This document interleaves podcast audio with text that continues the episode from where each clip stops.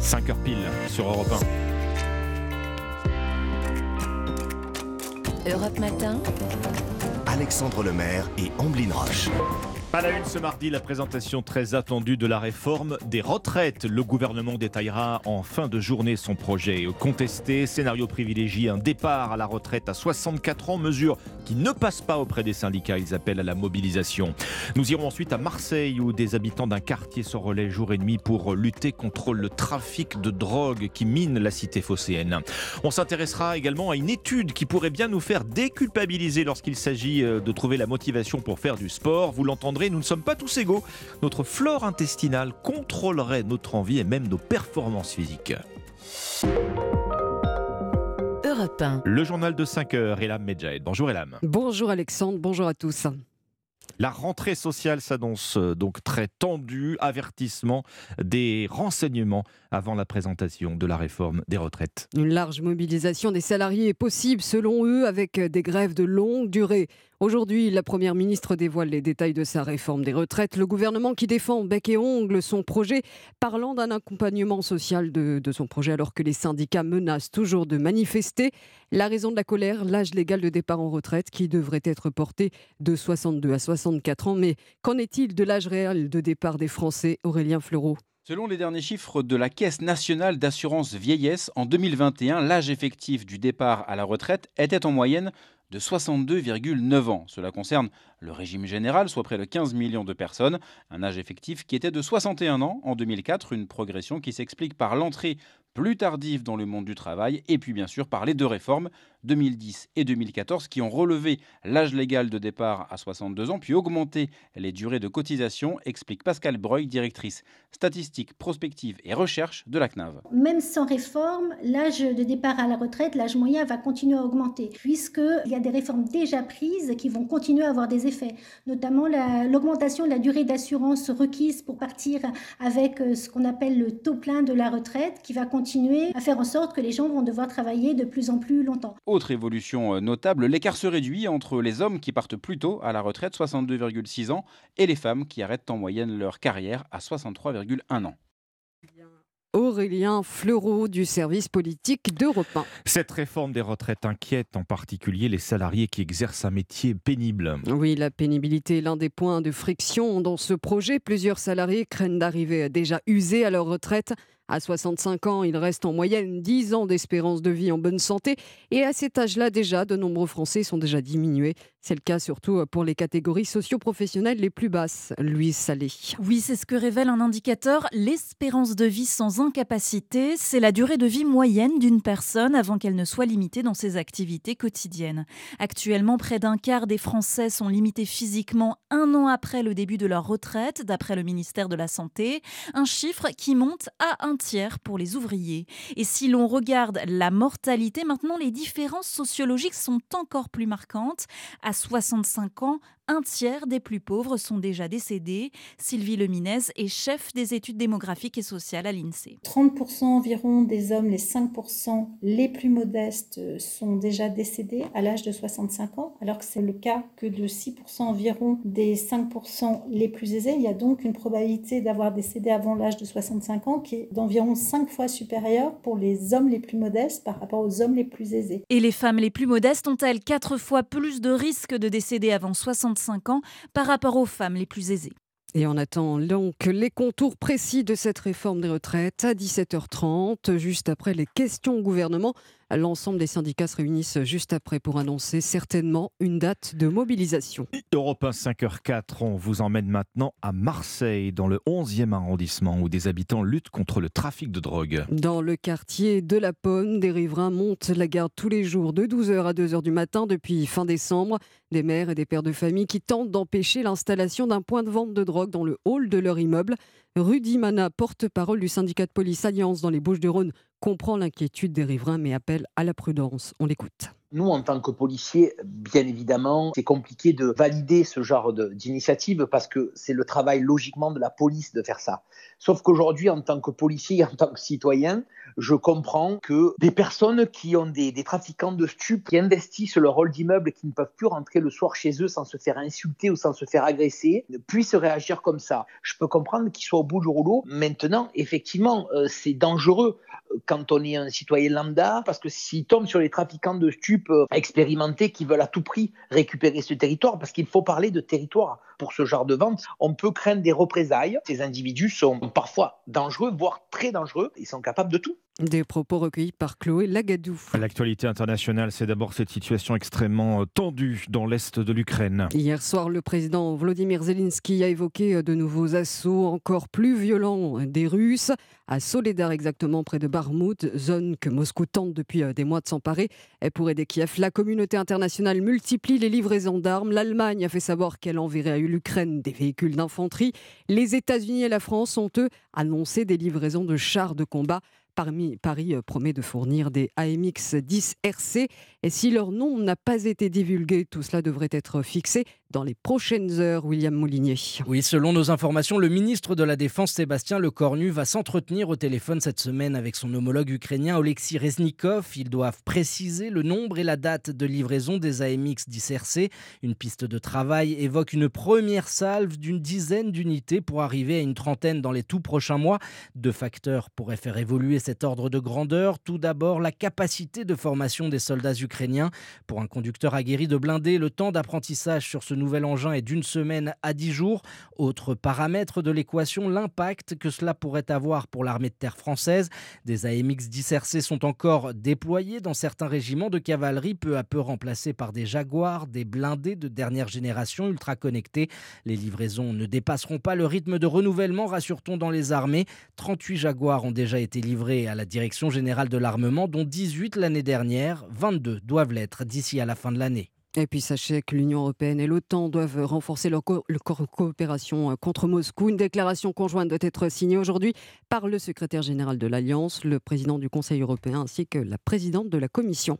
Une question qu'on se pose régulièrement et particulièrement en ce moment, cette période de bonne résolution de début d'année et l'âme, pourquoi certains d'entre nous sont accros au sport alors que d'autres peinent au contraire à se mettre à l'effort? Eh bien, des chercheurs semblent avoir un début de réponse, Alexandre. Nos performances sportives dépendent de l'état de notre microbiote.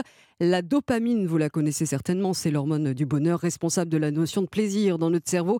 Eh bien, une équipe israélienne de l'université de Pennsylvanie vient de révéler un nouvel aspect. La flore intestinale permettrait d'en produire et de trouver de la motivation pour faire du sport. Résultat, après des tests menés sur des souris. Alors, comment ça marche? Réponse avec Delphine Schiltz. Les chercheurs ont utilisé 200 souris. Chez certaines, ils ont détruit la flore intestinale, puis ils ont réintroduit différentes bactéries dans l'intestin pour les tester. Et ils se sont rendus compte que cette nouvelle flore intestinale était capable de faire courir plus longtemps les souris sur leur roue ou leur tapis. Pourquoi? Parce que ces bactéries spéciales ont toutes la particularité de synthétiser une molécule dans l'intestin responsable d'un pic de dopamine dans le cerveau.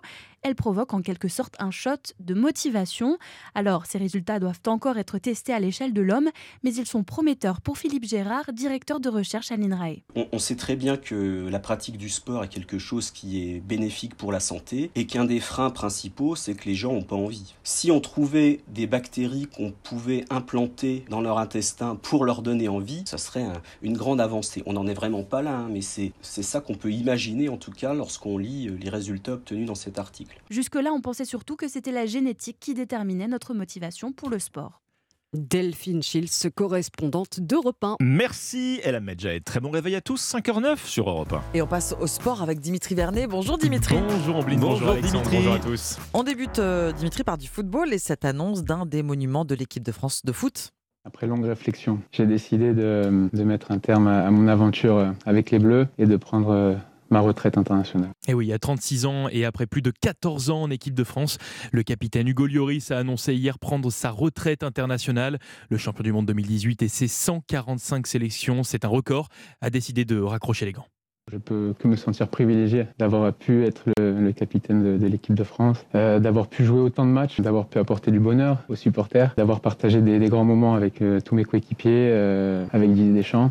J'aurais préféré finir sur un titre de champion du monde, mais je préfère retenir cette aventure positive et on a rendu les, Français très fiers. La fin d'une belle histoire bleu-blanc-rouge pour le natif de Nice. Dans un communiqué, le sélectionneur euh, tricolore Didier Deschamps lui a rendu un bel hommage. Je le cite Je souhaite à tous les entraîneurs d'avoir des joueurs comme lui à diriger. Hommage venu également de Kylian Mbappé sur les réseaux sociaux. L'attaquant des Bleus qui pourrait récupérer le brassard de capitaine laissé sur le banc de touche. Lioris en a profité pour encenser l'étoile de l'équipe de France. C'est un grand leader et, euh, certainement qu'il est parti pour. Euh, pour très longtemps avec le, maillot des Bleus et, et certainement qu'il nous fera vivre de grands succès nous et même moi en tant que supporter maintenant. Hugo Lloris tire donc sa révérence au sommet de son art et laissera à jamais une trace indélébile dans l'histoire des Bleus. Retraite internationale pour euh, Hugo Lloris qui n'a cependant pas oublié l'actualité, actualité lourde autour de l'équipe de France et de sa fédération. Oui, où le président de la 3F, Noël Legrette, se retrouve dans la tourmente hein, après ses propos déplacés envers Zinedine Zidane. J'en ai rien à secouer, a-t-il déclaré dimanche sur une possible arrivée de l'ancien entraîneur du Real Madrid à la tête de l'équipe brésilienne.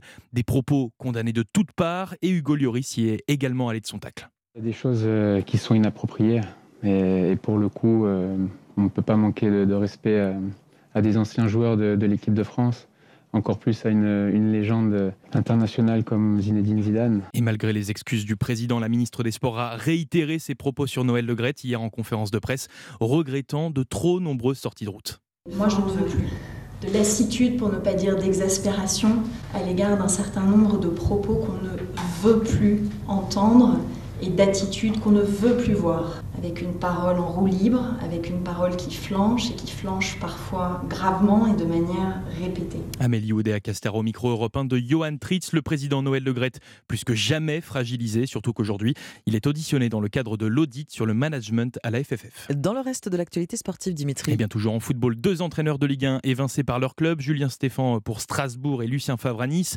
Le joueur gallois Gareth Bale a lui annoncé raccrocher les crampons, la fin d'une grande carrière, notamment à Tottenham et au Real Madrid. Madrid avec qui il a remporté 5 Ligues des Champions. Enfin, on termine par du basket avec la victoire de Boulogne-Levallois face à Lasvel hier en, en Betclic Elite.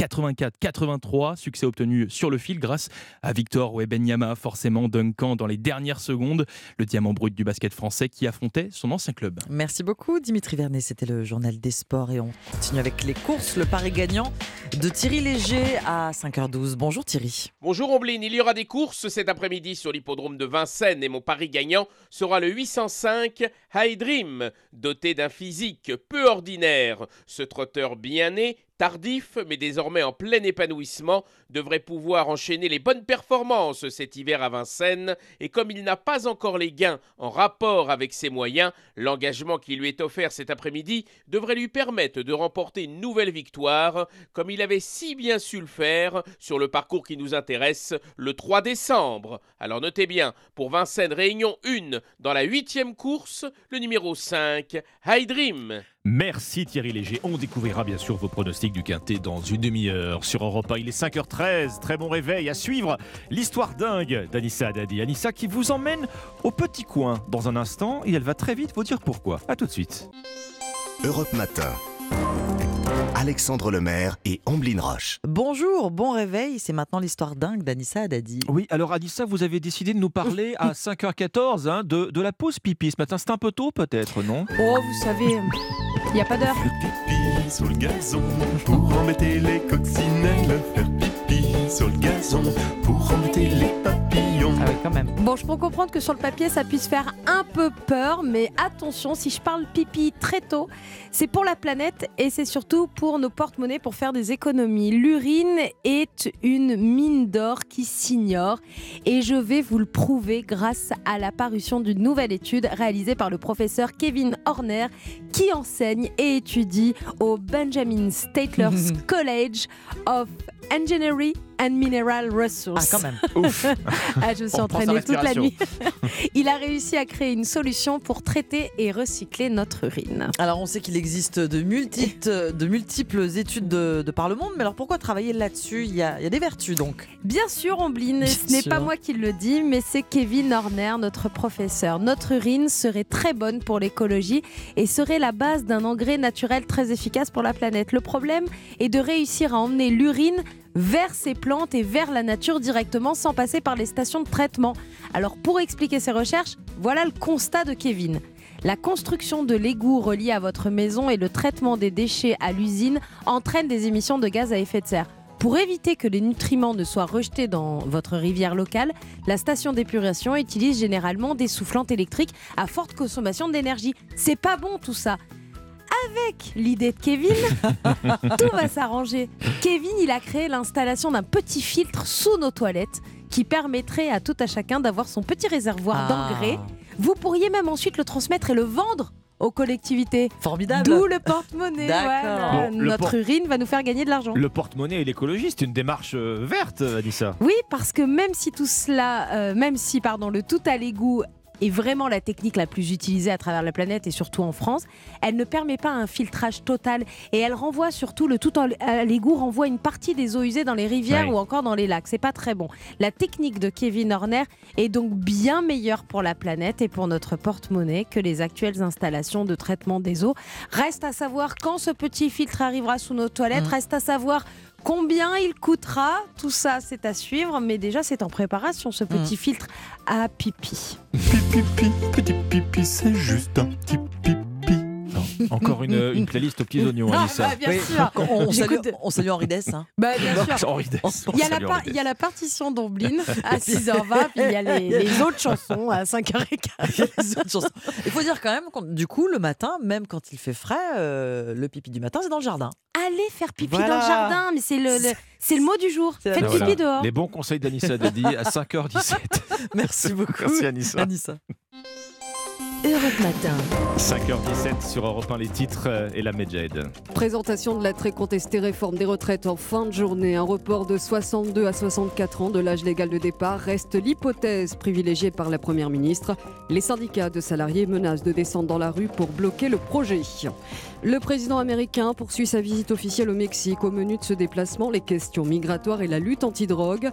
Une visite en marge du 10e sommet des leaders de l'Amérique du Nord. Le président américain qui invite son homologue brésilien à venir le voir à Washington. Lula accepte de se rendre début février aux États-Unis. Joe Biden, comme plusieurs dirigeants du monde entier, qui promet son soutien sans faille au président brésilien après l'assaut des pro-Bolsonaro dimanche soir. Enfin, un monument de l'histoire des Bleus tire sa révérence. À 36 ans, Hugo Loris, capitaine de l'équipe de France, annonce sa retraite internationale. La fin d'une histoire de plus de 14 ans avec la sélection. Europe Matin. Alexandre Lemaire et Omblin Roche. Les initiatives en France à 5h18 euh, sur Europe 1 ce matin, des tables, des étagères, des canapés, des luminaires de marques françaises et éco-responsables, tout cela regroupé sur un seul et même site de vente.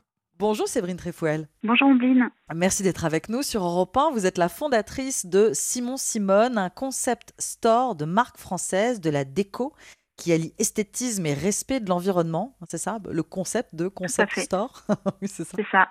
On sélectionne en fait des petites marques françaises, des Ouais. artisans qui ont un savoir-faire et euh, qui font des produits qui sont beaux, de qualité, donc euh, made in France principalement. Alors, certaines marques françaises font quelques produits made in Europe, donc euh, on a à peu près 10% on va dire de made in Europe, mais c'est principalement du made in France. Principalement du Made in France, essentiellement des productions locales aussi?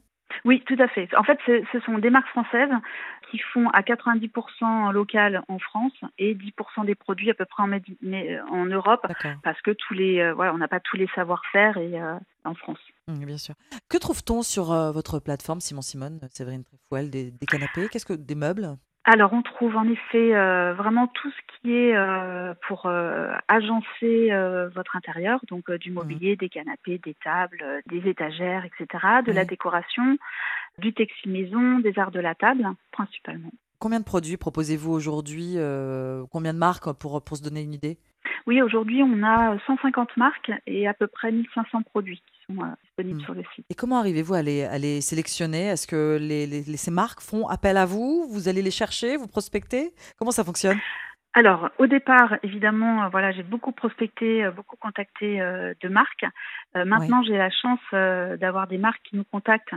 Euh, on est plutôt en flux tendu. On a du mal, au contraire, à intégrer toutes les marques qu'on souhaiterait parce que ça prend énormément de temps bah, de créer les fiches produits. On fait vraiment aussi attention à bien présenter les marques, à les connaître. Donc, on les a toutes au téléphone. On, on communique beaucoup avec elles parce que pour nous, c'est très important d'expliquer aux clients qui est derrière le produit. On, aime bien donner du sens aussi euh, au produit euh, qu'on a. J'aime bien dire qu'on donne de l'âme. Et je pense qu'aujourd'hui, on a aussi besoin d'avoir ce sens. Donc, euh, de savoir d'où vient le produit, qui l'a fait, est-ce que c'est une reprise d'entreprise, est-ce que c'est une reconversion, pourquoi on a choisi tel matériau? On a beaucoup aussi de matériaux qui sont éco-responsables ou qui ont des certifications. Donc, en fait, on prend vraiment le temps d'expliquer tout ça. je pense que c'est très important aujourd'hui, à la fois parce qu'on a on a envie de savoir euh, d'où ça vient, mais aussi euh, toutes les démarches éco-responsables, il faut savoir bien les expliquer pour bien les comprendre. Oui, valoriser euh, donc le, savoir-faire, les circuits courts, et ce sont, pour donner de l'âme à, ces produits, ce sont des créateurs engagés également, différents niveaux. Oui, tout à fait. Oui, à différents niveaux. Alors souvent, ils ont déjà euh, fait l'effort de garder un savoir-faire euh, en France, hein, ce qui n'était pas forcément facile. Donc aujourd'hui, on a ce retour euh, du local. Je pense que les gens ont, conscience, enfin je, je, le vois vraiment que les gens ont conscience des bienfaits du local. donc déjà, ils, ont cet engagement-là.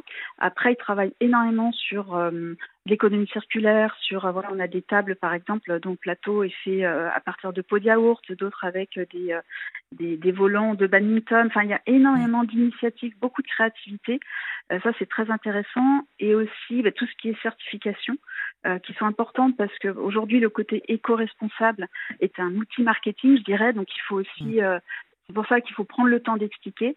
tout n'est pas parfait. Il faut aussi expliquer en quoi, voilà, les efforts qui sont faits, les efforts qui restent à faire. C'est aussi important en fait de, de comprendre et d'être complètement transparent sur, euh, sur le produit, sur les démarches. La démarche de Simon Simone, on, l'entend, est multiple. Votre idée, c'est aussi de lutter contre la surproduction, donc pas ou peu de stock. Oui, exactement. En fait, euh, au départ, justement, je voulais euh, évidemment avoir de l'impact. Aujourd'hui, je pense que quand on crée une entreprise, on est Je pense que c'est même une obligation finalement de, de, penser à l'impact qu'on a sur la planète. Moi, en fait, dans mon expérience, donc moi j'étais responsable de collection mode et euh, donc j'ai beaucoup acheté en Chine, en Inde, au Bangladesh. Et quand on achète très loin, on est obligé d'acheter très tôt, donc 6, euh, 8 mois, voire un an en avance des produits. Et puis, bah, comme on n'a pas une boule de cristal sur les ventes, évidemment, on a, on vend, on a des stocks, on a les soldes pour écouler le stock euh, qu'on a. Donc, on fait déjà des grosses remises pendant pendant les soldes. Mais même après les soldes, il y a des saisons où ça peut aller jusqu'à 10% des achats qui sont faits qui ne sont pas vendus. Et pour moi, il n'y a rien de moins éco-responsable que d'utiliser des ressources naturelles pour des produits qui ne sont pas du tout vendus, pas du tout utilisés. Donc euh, mon impact, il est euh, au départ, il est là, euh, c'est ma sensibilité. Je dis souvent que je suis une traumatisée du stock parce que voilà, j'essaie vraiment de lutter contre ça. Et finalement, le circuit court répond à cela parce que ce sont des, des entreprises qui font des petites séries. J'ai pas mal de produits qui sont faits même à la commande. Donc ça veut dire aussi euh, être livré euh, un peu plus tard, parce que par exemple les canapés, on met 10 semaines à les livrer, mais au moins ils sont faits euh, à la, enfin, à la commande et on fait pas du tout de stock, donc on n'utilise mmh. pas des matières naturelles qui, ne seraient pas utilisées.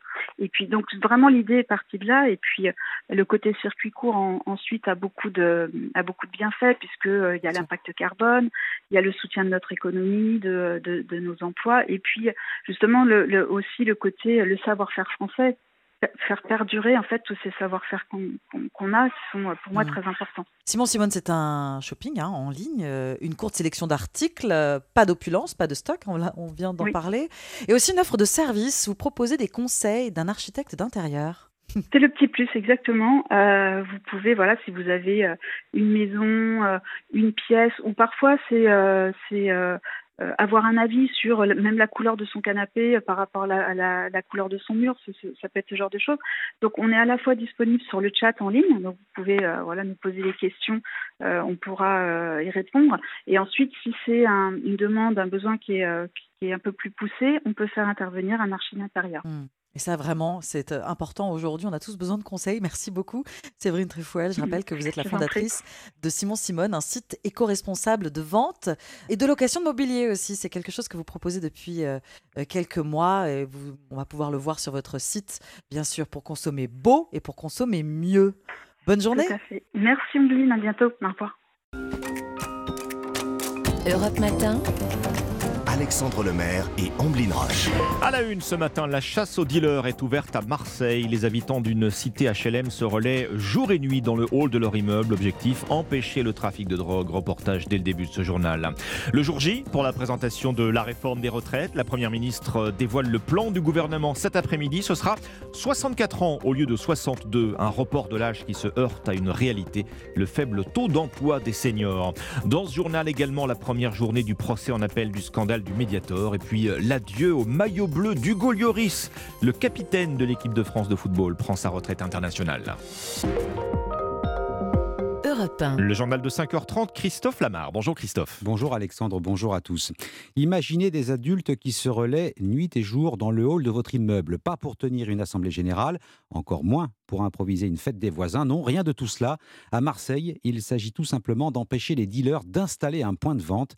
Ça se passe dans un quartier pourtant réputé tranquille, la Cité des Pommes. Des riverains à bout de nerfs réduits à jouer les agents de sécurité avec les risques que cela comporte. Reportage Stéphane Burgat. Une table et quelques chaises pour garder l'entrée du bâtiment. Les locataires, comme cette mère de famille, sont déterminés. Ça fait 10 jours qu'on est planté ici comme des santons. De midi à 2h du matin, on se relaie entre voisins et on fait blocus pour pas qu'ils s'implantent en fait. Ah non, si ça s'implante après c'est mort. J'espère vraiment que ça va s'arrêter parce qu'on va pas tenir indéfiniment euh, au pied de notre immeuble. Mais avec les dealers, la situation est tendue. On nous crache dessus, on nous met des mégots dans les boîtes à lettres et on se fait insulter. C'est des jeunes, mais ils sont cagoulés. Oui, cagoulés dans le on ne peut pas leur parler. Moi, je suis arrivé un soir, la porte était grande ouverte. J'ai fermé la porte. À coups de pied, ils l'ont prise. Ils veulent investir les lieux. Et nous, ça, on n'en veut pas. Les trafiquants n'ont pas choisi au hasard cette cité sans histoire, selon le maire de secteur, Sylvain Souvestre. Qu'est-ce que cherchent les dealers? Un peu de discrétion et surtout des résidences comme celle-ci parce qu'elle est calme. Par contre, c'est pas à la population de faire elle-même la police. Il peut y avoir des dérapages. Ce sont des jeunes qui n'ont plus de filtres, qui n'ont plus de freins. C'est pourquoi les rondes de police se multiplient et le bailleur social s'engage également à embaucher des vigiles. Marseille, Stéphane Burgat, Europe c'est la mère de toutes les batailles pour le gouvernement comme pour les syndicats. Elisabeth Borne dévoile aujourd'hui la réforme des retraites. Le texte de ce projet de loi sera déposé dans la matinée au Conseil d'État. Reste à en assurer le service après-vente aux Français. Et c'est là que les choses pourraient se compliquer sérieusement pour le gouvernement. Sauf surprise, la Première ministre annoncera un report de l'âge légal de départ, 64 ans au lieu de 62 aujourd'hui. Décision absurde pour les opposants. Les seniors sont très souvent poussés dehors avant de faire valoir leurs droits. Oui, mais les choses sont en train de changer, Barthélemy Philippe. Oui, en 2010, Nicolas Sarkozy avait reporté l'âge de départ de 60 à 62 ans. L'INSEE a fait le bilan et l'Institut est formel. Le taux d'emploi des seniors a fortement augmenté. Aujourd'hui, plus de la moitié des 55-64 ans travaillent, alors qu'il n'était qu'un peu plus de 40% en 2010. Mais attention, selon l'économiste Eric Heyer, le report de l'âge présente aussi des risques. Le côté positif, c'est que le taux d'emploi des seniors va augmenter un peu mécaniquement, mais que le taux de chômage va aussi augmenter. Ça polarise un peu la situation avec des personnes qui étaient déjà dans l'emploi qui vont rester plus longtemps et des personnes qui ne l'étaient pas et qui ne reviendront pas. Euh, si on veut que cette réforme porte ses fruits, il va falloir prendre des mesures complémentaires, qu'on essaie de changer le comportement finalement des entreprises qui euh, se séparent très rapidement euh, de, de, ces salariés à partir du moment où ils ont dépassé 55 ans. Et justement, le gouvernement envisage la création d'un index senior avec des sanctions pour les entreprises qui ne jouent pas le jeu. Barthélémy Philippe du service économie d'Europe 1. Et pour faire adopter sa réforme, le gouvernement compte sur la droite pour s'épargner un passage en force à l'Assemblée nationale. Éric Ciotti l'affirme, il est prêt à voter la réforme. Son groupe devrait suivre comme un seul homme. Enfin, pas tout à fait, Alexandre Chauveau. Si une majorité des députés devrait suivre, tous ne sont pas forcément d'accord avec la ligne choisie par le patron des LR. Oui, et c'était le premier gros dossier pour Éric Ciotti dans ses nouvelles fonctions, mettre d'accord les sénateurs favorables depuis plusieurs années à cette réforme et les députés dont une partie était beaucoup moins encline à voter pour le texte. L'enjeu était important pour le nouveau président des Républicains, soucieux de ne pas se renier alors que la droite réclamait cette réforme depuis 2017.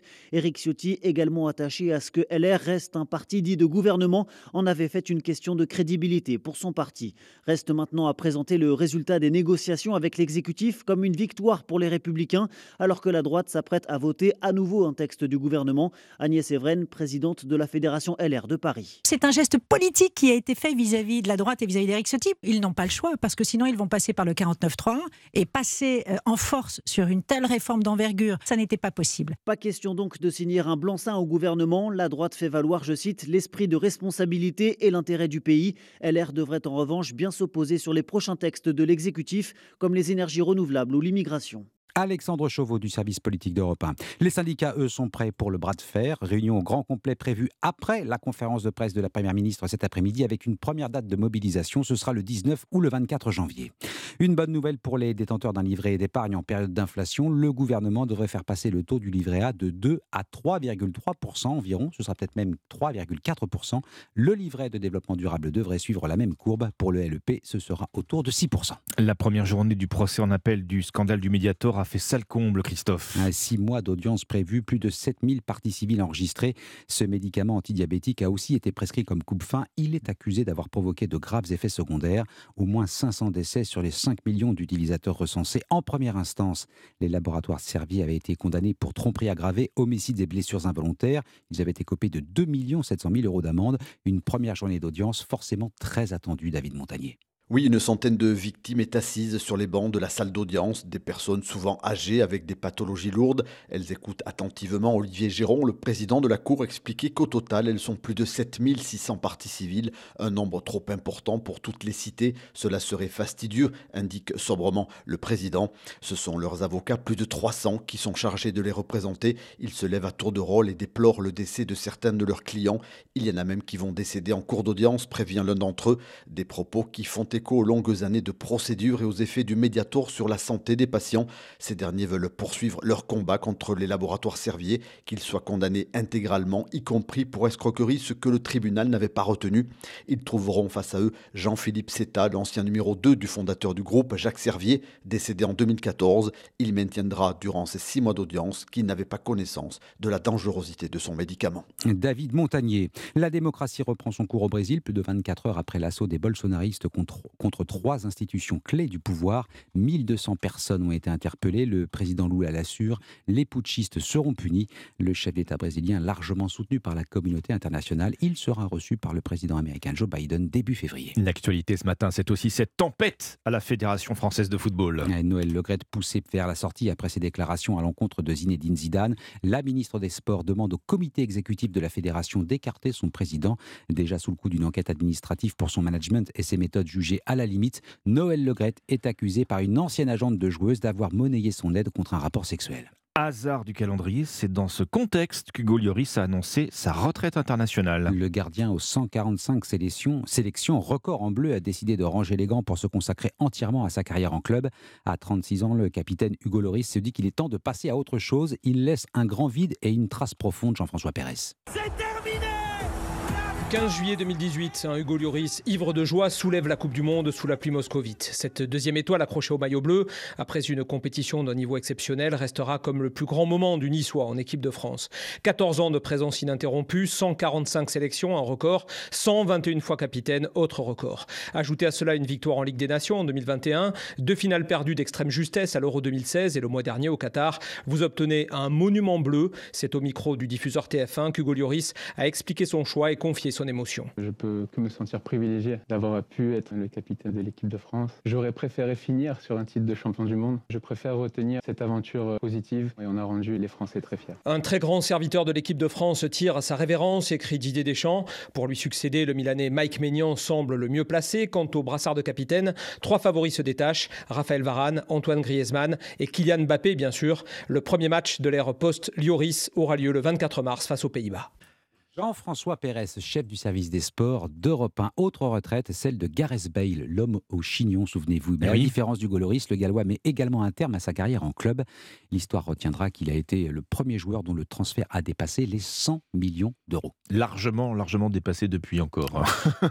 Merci Christophe Lamar. Mais oui, mais bien Kylian sûr. Mbappé. Et tant d'autres. Et tant d'autres. 5h39, très bon réveil. Bienvenue si vous nous rejoignez sur Europe 1. Voici les pronostics du Quintet. Bonjour Thierry Léger. Bonjour Alexandre, c'est une nouvelle fois sur l'hippodrome de Vincennes que va se courir ce quintet, une course aux trois attelés qui réunira un lot homogène de 16 chevaux âgés de 7 à 10 ans répartis sur deux poteaux différents de départ, 2850 et 2875 mètres, avec un solide favori le numéro 12, Gitano, qui va évoluer cet après-midi sans ses quatre fers, une configuration qui lui a toujours bien réussi et force est de reconnaître que pieds nus sur ce parcours qu'il affectionne, il s'annonce vraiment bien difficile à battre. On lui opposera timidement les numéros 8, Goldfly, idéalement engagé juste à la limite du recul des 25 mètres, 4, 13 Filou d'Anjou, fautif dans le tournant final dans le quintet du 21 décembre à Vincennes, après avoir été victime d'un parcours exécrable ce jour-là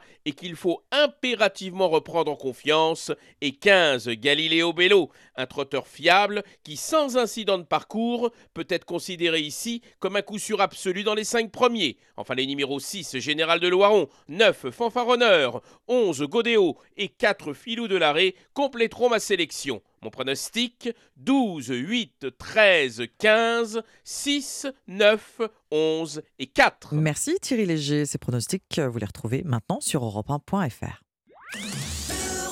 Cet adversaire, c'est le monde de la finance. Colonna n'était pas armé, il n'a pas opposé de résistance. C'est bien elle qui a écrit Omar m'a tué. Voici les Rolling Stones. Nouvelle plongée dans les archives Europe 1. Le prince Harry, l'enfant terrible des Windsor, dans le jour où. Bonjour Lord d'Autriche. Bonjour Alexandre, bonjour Ambline. Les mémoires du prince Harry sont publiées aujourd'hui dans le monde entier. On les trouvera en France sous le titre Le suppléant. Harry raconte sa vie, les coulisses de la famille royale britannique, fils du prince Charles et de la princesse Diana, aujourd'hui expatriée aux États-Unis. Harry a toujours été et reste d'ailleurs l'enfant terrible des Windsor. Oui, il est l'éternel second, comme il le raconte dans ses mémoires. Petit frère du prince William, Harry naît en 1984. Le deuxième fils de la princesse Diana se prénomme donc Henri, Charles, Albert, David, mais tout le monde et ses parents les premiers l'appellent déjà Harry. Lorsque la princesse Diana meurt en 97 dans un accident de voiture, Harry a 13 ans. L'histoire retient l'image des deux frères marchant derrière le cercueil de leur mère, récit sur Europe 1 de Frédéric Elbert. Euh, William et Harry qui marchent tête baissée derrière le cercueil. Sur ce cercueil, cette gerbe de fleurs avec une simple petite carte avec marqué dessus Mamie, maman. Et puis l'Angleterre va scruter l'évolution du prince Harry, son adolescence et ses frasques comme ce jour de 2005 où il porte un uniforme nazi lors d'une soirée costumée. Le sujet est abordé dans Génération Europe 1 en 2005. Oui, mais son frère l'a pas empêché. Hein. Il était à la même soirée. Et, et c'est vrai que c'était une gaffe absolument énorme. Mais l'effet positif de cette gaffe, c'est que justement, on a peut-être pu rappeler à une génération plus jeune qu'il y avait des symboles avec lesquels il fallait pas jouer. Et le prince Harry explique dans ses mémoires que Kate et William l'avaient ce soir-là encouragé à choisir ce costume plutôt qu'un autre. Ben, Le prince Harry est, on va dire, un, un rebelle, un fêtard qui cumule les gaffes et dès son adolescence, eh bien, il se retrouve sous le feu des projecteurs. Oui, en particulier les tabloïds qui le poursuivent et poursuivent ses petites amies. Face à ces excès, au début des années 2010, le prince Harry fait un travail d'image en faisant de l'humanitaire et en s'engageant comme militaire en Afghanistan. Un travail d'image brisé en 2012 lorsque sont dévoilées des photos du prince Harry nu en vacances à Las Vegas. Mais les Britanniques comprennent. Je suis désolé pour le prince Harry. À nouveau, il est sous le feu des médias. Et il n'a jamais choisi d'être prince et d'avoir la presse sur le dos. C'est un jeune homme. Vous savez, je suis prof et je sais ce que font les jeunes quand ils s'amusent.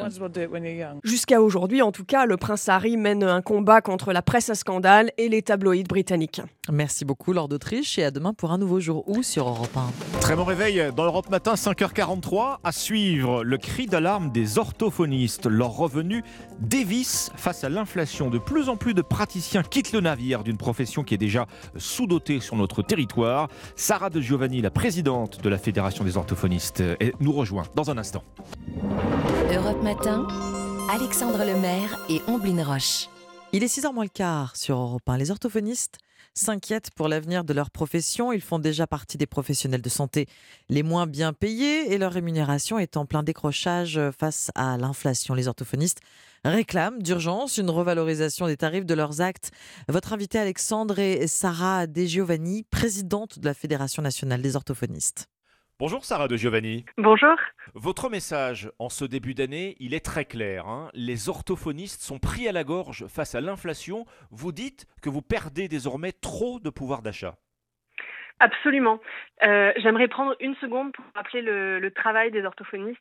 Parce que tout le monde ne le sait pas forcément, mais chaque personne peut être amenée euh, à consulter un ou une orthophoniste au cours de sa vie. Euh, nous intervenons de la naissance à l'âge avancé, euh, depuis la communication chez des personnes autistes à des suites d'AVC, mais aussi des soins après un cancer ORL par exemple. Et en fait, nous souhaitons maintenant que cet engagement soit reconnu à sa juste valeur.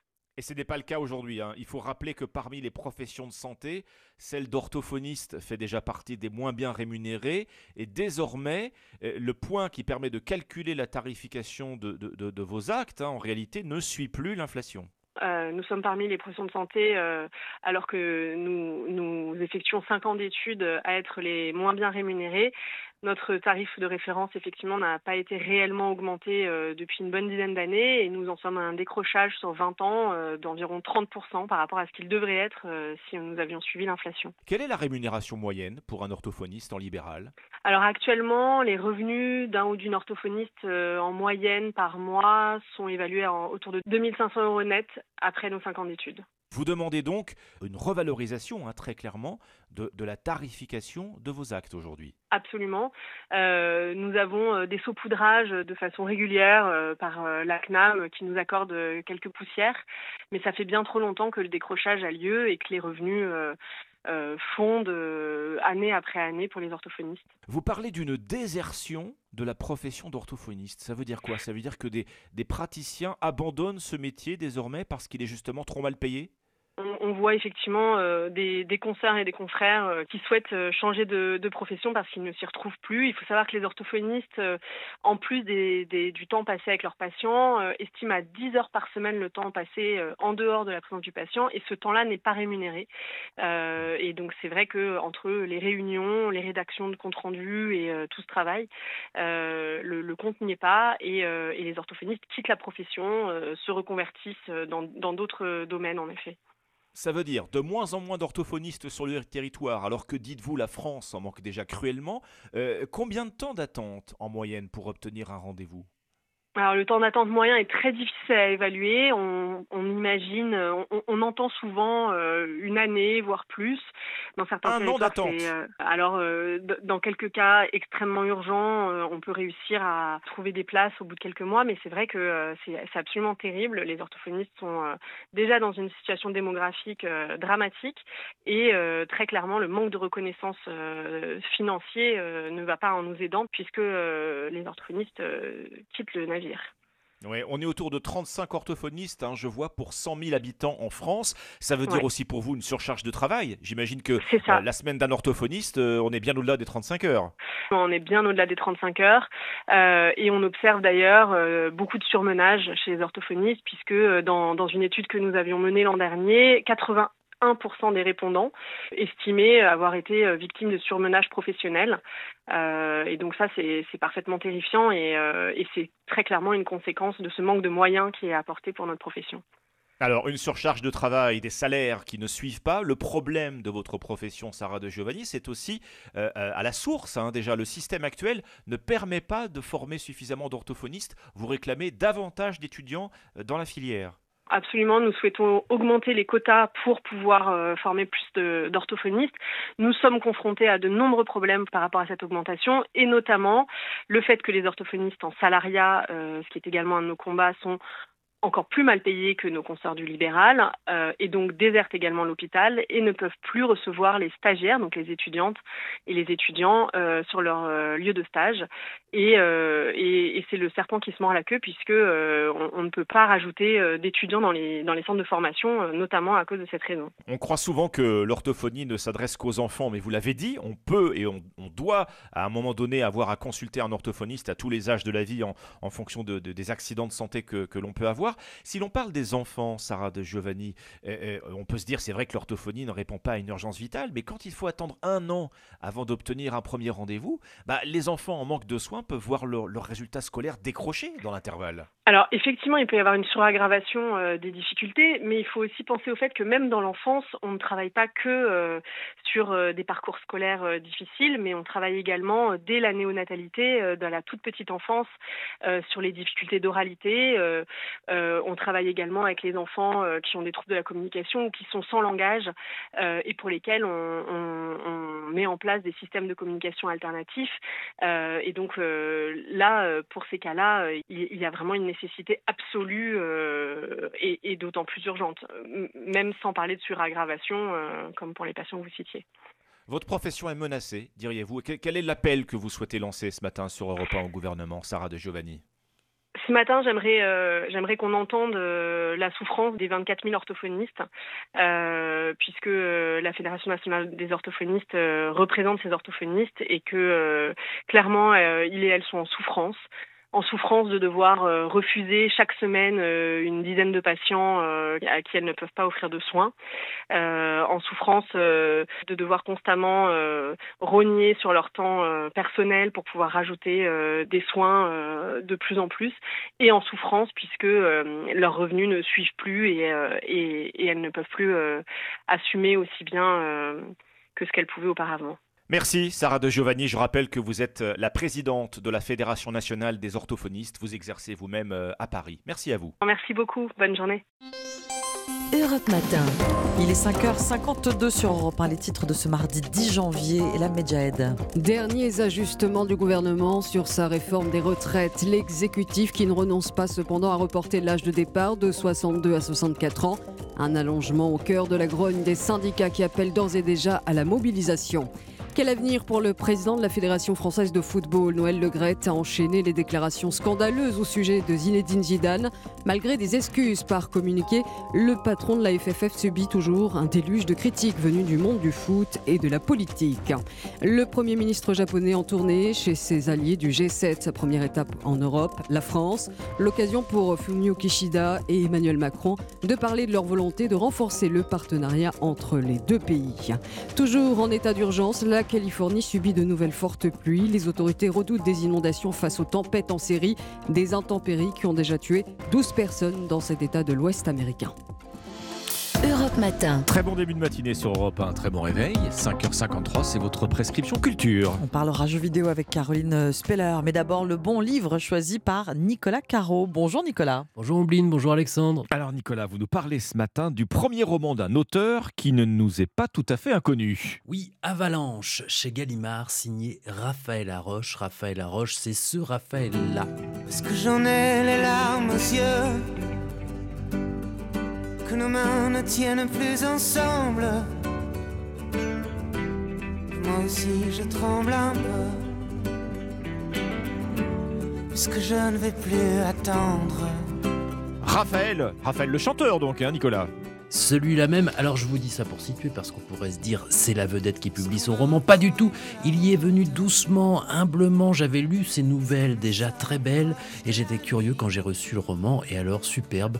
On est en 1989 dans un train wagon fumeur, toute une époque. Il y a là Léonard, 15 ans, qui fume et son frère Nicolas, le plus jeune, frêle et un peu perdu, accroché au basque de son grand frère. Nicolas est aussi un virtuose quand il a un piano sous ses doigts et c'est ce qui leur vaut d'être dans ce train. Ils ont obtenu une bourse. Ils partent pour la Suisse dans un pensionnat pour riches, très riches, avec des fils de diplomates ou de dictateurs parfois. Une réunion de parents d'élèves, si elle avait lieu, dit Léonard, ressemblerait à une audience préliminaire de la Cour pénale internationale. À la fenêtre du train, leur grand-mère est là qui envoie des grands baisers à Nicolas et crie à Léonard de prendre bien soin de lui. Léonard, lui, oui, il en prendra soin, mais il a envie de vivre sa vie aussi. Il en a un peu marre parfois de son petit frère fragile, surtout depuis la mort de leur mère quelques années plus tôt. Et on les suit donc, euh, Nicolas, dans ce pensionnat avec ce qu'il faut de cruauté, de violence parfois, avec les bizutages et l'oisiveté des week-ends, mais aussi d'amitié et d'amour peut-être. Léonard et Nicolas font un peu tâche dans l'environnement. Au retour des vacances de la Toussaint, leurs camarades arrivent en Maserati. Eux, ils sont avec Babouchka, bonne maman et ses sacs en plastique. Léonard sort de l'adolescence, il sait pas trop qui il est, ce qu'il veut, il a envie de faire partie du groupe, mais il doit donc aussi s'occuper de son frère. C'est très touchant d'ailleurs, cette histoire de frère. Et cette histoire tout court, il y a aussi quelques scènes très fortes qui ressemblent à des nouvelles. Je vous le disais tout tout à l'heure, Raphaël Laroche ne se la joue pas, pas de pathos, pas non plus de faux style. Il n'essaye pas de montrer à quel point il a travaillé, il n'est pas en train de dire regardez comme j'écris bien. C'est simple dans la manière, complexe dans ce que ça développe.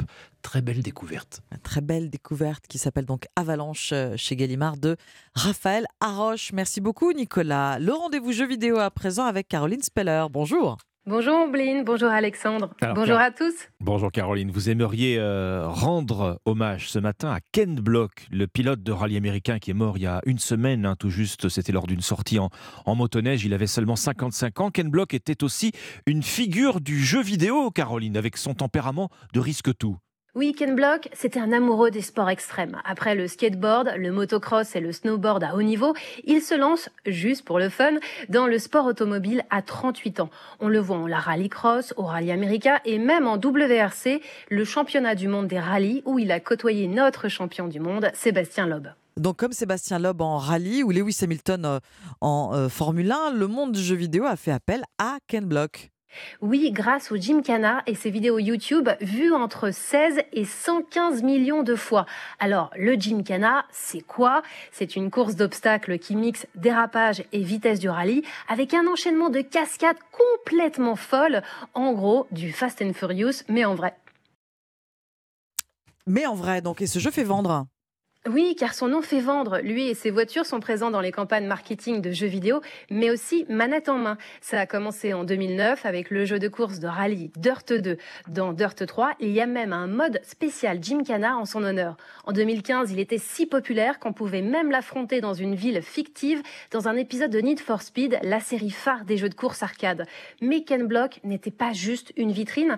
Il a aussi apporté son expertise de pilote à la série Forza Horizon, la simulation de course en monde ouvert des consoles Xbox de Microsoft. Comme dit le champion du monde de rallye Sébastien Augier, Ken Block était un visionnaire, passionné et inspirant. Il savait mieux que personne comment combiner sport automobile et grand spectacle. Voilà, hommage à Ken Block. Merci beaucoup, Caroline. De matinée avec Europe 1 sur la météo d'Anissa Dadi. Le journal de Roman Oquet à 6h40. Votre interview écho, Alexandre. Oui, on va parler d'une proposition de loi qui fait déjà bondir. Alors, à la fois la grande distribution et les consommateurs, figurez-vous. Parce que si ce texte est voté, eh bien, ce sera un nouveau bridage des grosses promotions au supermarché. Pas forcément bienvenu hein, en, grosse, en période d'inflation. Le député Frédéric Descrozaille veut rééquilibrer, en fait, avec ce texte, le rapport de force en faveur des producteurs. Il viendra défendre son texte à 6h40 sur Europe 1. À 6h10, le pressing, les trois histoires lues dans les journaux ce matin. Et votre partition, Ombline. C'est un certain Michael Jackson qui les a lancés en 1995.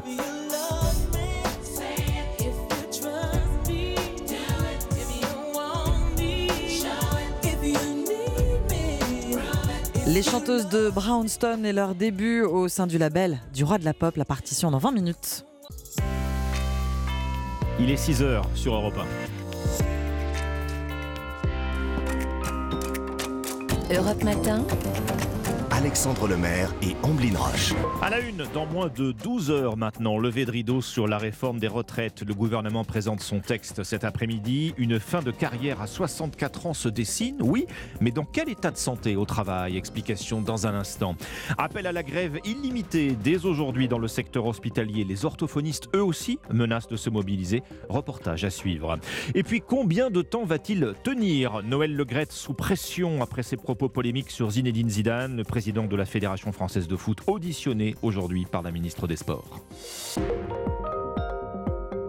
Le journal de 6 heures, Roman Ok. Bonjour Roman. Bonjour à tous. La bataille commence. Présentation de la réforme des retraites cet après-midi. Conférence de presse à 17h30 autour de la Première ministre Elisabeth Borne. Après trois mois de concertation, un scénario se dessine, celui du report de l'âge légal à 64 ans contre 62 actuellement. Les Français devront donc travailler plus longtemps avant d'atteindre la retraite. Oui, mais dans quel état? Car 64 et 62 ans, c'est l'âge limite sans pépin de santé pour les femmes et pour les hommes en France. Et c'est une moyenne, Louis Salé, car il y a des inégalités entre les travailleurs. Les plus précaires sont les premiers diminués. Oui, c'est ce que révèle un indicateur, l'espérance de vie sans incapacité. C'est la durée de vie moyenne d'une personne avant qu'elle ne soit limitée dans ses activités quotidiennes. Actuellement, près d'un quart des Français sont limités physiquement un an après le début de leur retraite, d'après le ministère de la Santé. Un chiffre qui monte à un tiers pour les ouvriers. Et si l'on regarde la mortalité, maintenant les différences sociologiques sont encore plus marquantes. À 65 ans, un tiers des plus pauvres sont déjà décédés. Sylvie Leminez est chef des études démographiques et sociales à l'INSEE. 30% environ des hommes, les 5% les plus modestes, sont déjà décédés à l'âge de 65 ans, alors que c'est le cas que de 6% environ des 5% les plus aisés. Il y a donc une probabilité d'avoir décédé avant l'âge de 65 ans qui est d'environ 5 fois supérieure pour les hommes les plus modestes par rapport aux hommes les plus aisés. Et les femmes les plus modestes ont-elles 4 fois plus de risques de décéder avant 65 65 ans par rapport aux femmes les plus aisées. Louis Salé. La réforme des retraites qui doit s'appliquer avant l'été prochain, c'est en tout cas le souhait du gouvernement. Le texte sera présenté en Conseil des ministres le 23 janvier, avant un passage par l'Assemblée nationale et le Sénat en février. Oui, avec cette réforme, Emmanuel Macron a promis de rehausser à 1200 euros par mois le minimum retraite. Un point reste tout de même en suspens. Qui sera concerné? Jacques Serret, est-ce que cette nouvelle pension pourrait aussi toucher les Français déjà retraités?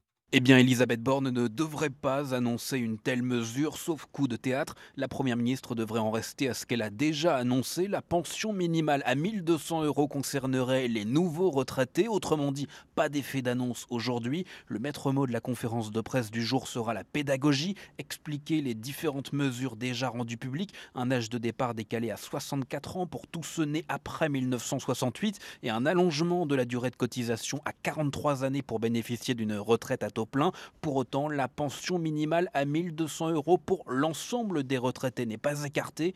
On laissera ça au débat parlementaire, croit savoir un conseiller de l'exécutif. Les républicains sont prêts à déposer un amendement en ce sens. Une partie des marcheurs est également sur les rangs pour défendre cette mesure. Il faut bien laisser un peu de biscuit aux députés, lâche un proche d'un ministre. L'idée, là encore, étant pour l'exécutif de démontrer qu'une nouvelle méthode est à l'œuvre en apparence. Jacques Serret du service politique d'Europe 1, une nouvelle méthode disait Jacques, qui ne convainc pas les syndicats. Les principaux leaders se sont déjà donné rendez-vous ce soir pour fixer une première date de mobilisation. Eux sont en grève cette semaine, les médecins libéraux, ce qui ne vous a sans doute pas échappé. Euh, beaucoup d'entre eux ont fermé leur cabinet. Ils réclament une revalorisation du tarif de consultation. Une revendication partagée aussi par les orthophonistes qui menacent eux aussi de se mettre en grève. Pour Europe 1, Noah Moussa s'est rendu chez l'un de ses professionnels. Bonjour madame. Bonjour. Dans son cabinet d'orthophonie, Sarah de Giovanni reçoit une patiente atteinte d'une aphasie, un trouble du langage.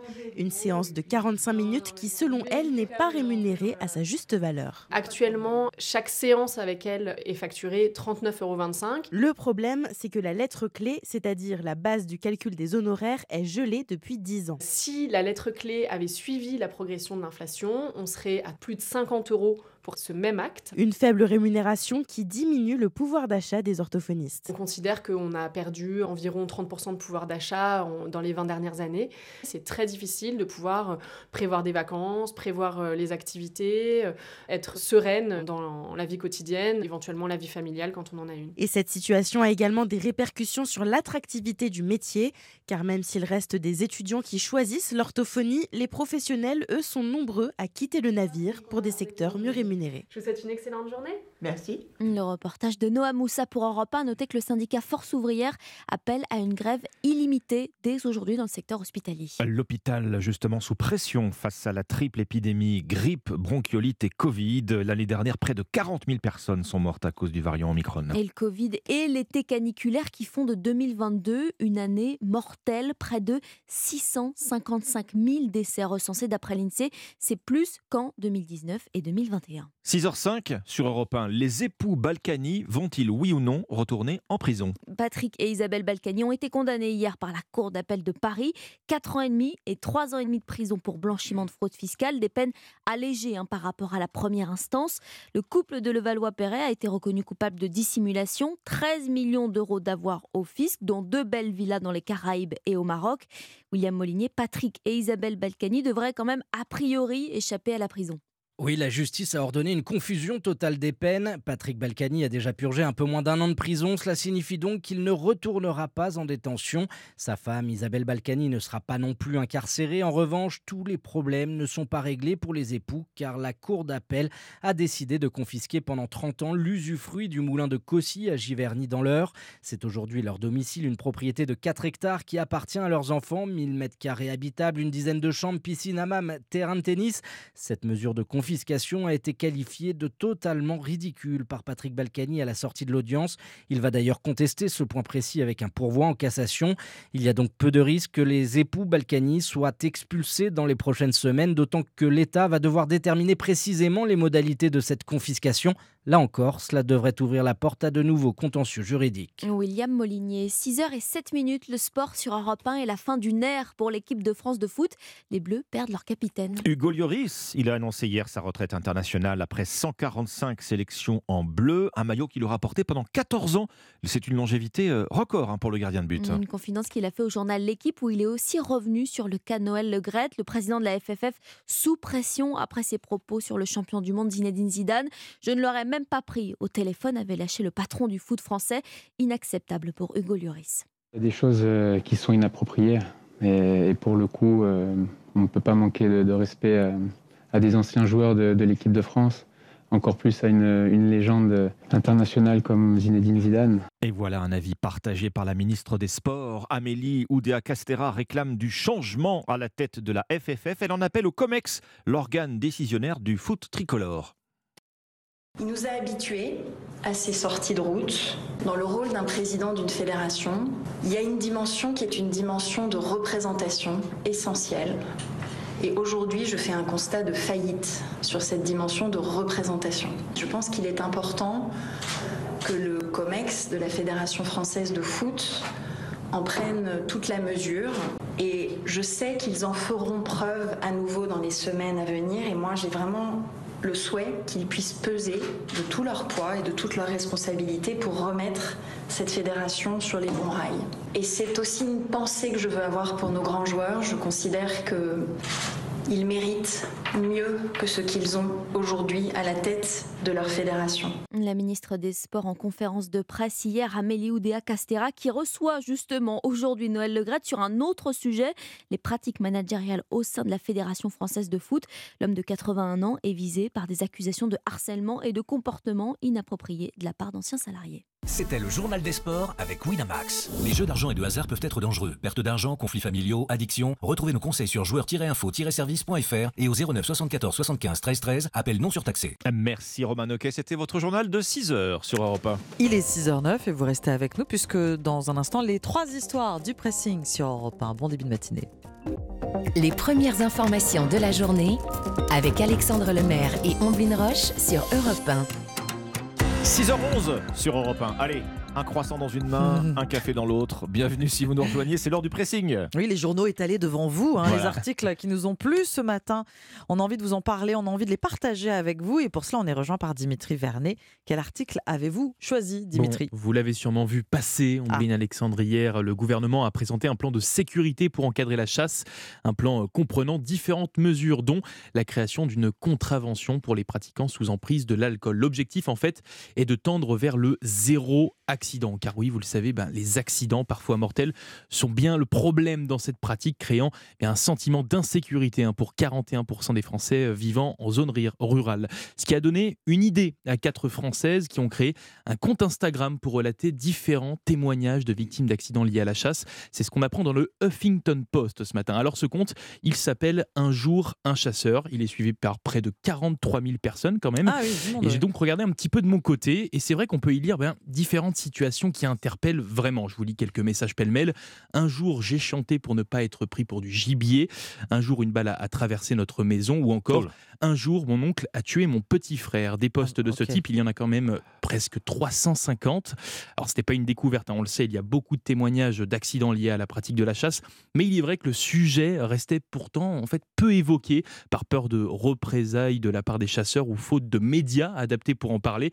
Difficile en effet de, rassembler des histoires euh, dispersées hmm. dans, les zones les plus rurales, d'autant plus que bien, les chasseurs mis en cause sont organisés sous forme d'associations locales et nationales. Mais l'utilisation des réseaux sociaux est en train de changer ce rapport de force et ce compte permet en fait une vraie libération de la parole et espère faire bouger les choses comme une sorte en fait de MeToo de la chasse.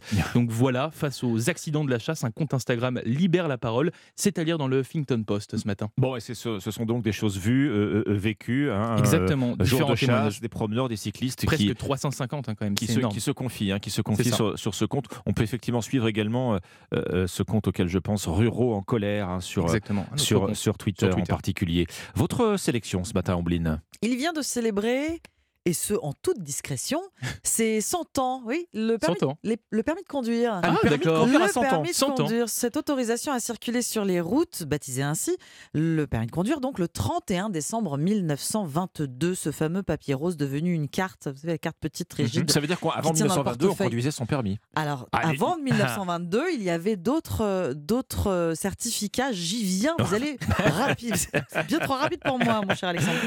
Parce que le Figaro, figurez-vous, ce matin revient sur ce, ce centenaire. Sachez que le premier examen est bien plus ancien que ça. On y vient.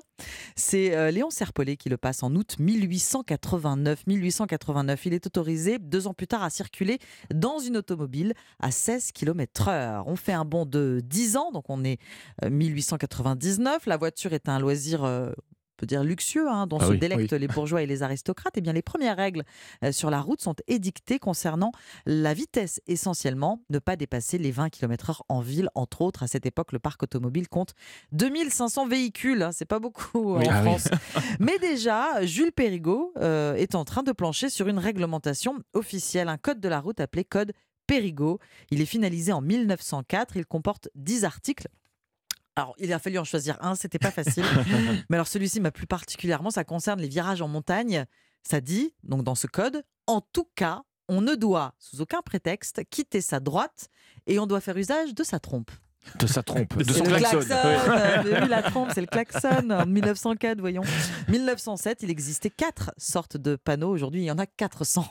Ah. L'examen euh, du code est perçu aujourd'hui comme un rite de passage vers l'âge adulte, vers la liberté. Selon un historien interrogé par le Figaro, 80% des mouvements en France se font par la route. Le permis, c'est surtout, ajoute-t-il, un brevet vers l'emploi. Alors en 1920, entre 1922 et 2022, euh, donc c'est la période où, 1922, on a, on a vraiment baptisé ce certificat permis, Permis de de conduire. conduire. Voilà. Entre 1922 et 2022, il y a eu donc beaucoup d'évolutions. Obtenir son permis était une simple formalité dans les années 60. L'épreuve est devenue au fil des décennies de plus en plus difficile. Et rappelez-vous l'arrivée du permis à points en 1992. L'an dernier, un peu plus d'un million cent un mille Français ont réussi l'examen, un taux de réussite de 81%.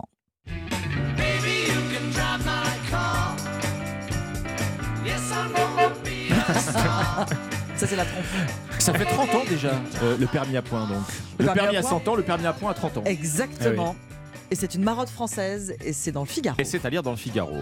C'est à votre tour de prendre le volant, mon cher euh, Alors Alexandre. oui, alors là le volant, bon, on était en voiture avec vous, là, on, on va prendre le train. Vous savez que demain, Ah. c'est le coup d'envoi des soldes. Et bien la SNCF ouvre euh, le bal aujourd'hui, euh, d'une certaine façon, avec une vente flash de 48 heures. 150 000 billets TGV à partir de 29 euros, des billets Ouigo à 19 euros maximum. Sauf que, sauf Oui. qu'un train de réduction comme celui-ci, eh bien peut en cacher un autre. C'est le Parisien qui révèle cette astuce de communication de la SNCF qui au même moment eh ben, augmente ses tarifs. Et oui, plus 5% en moyenne à partir d'aujourd'hui.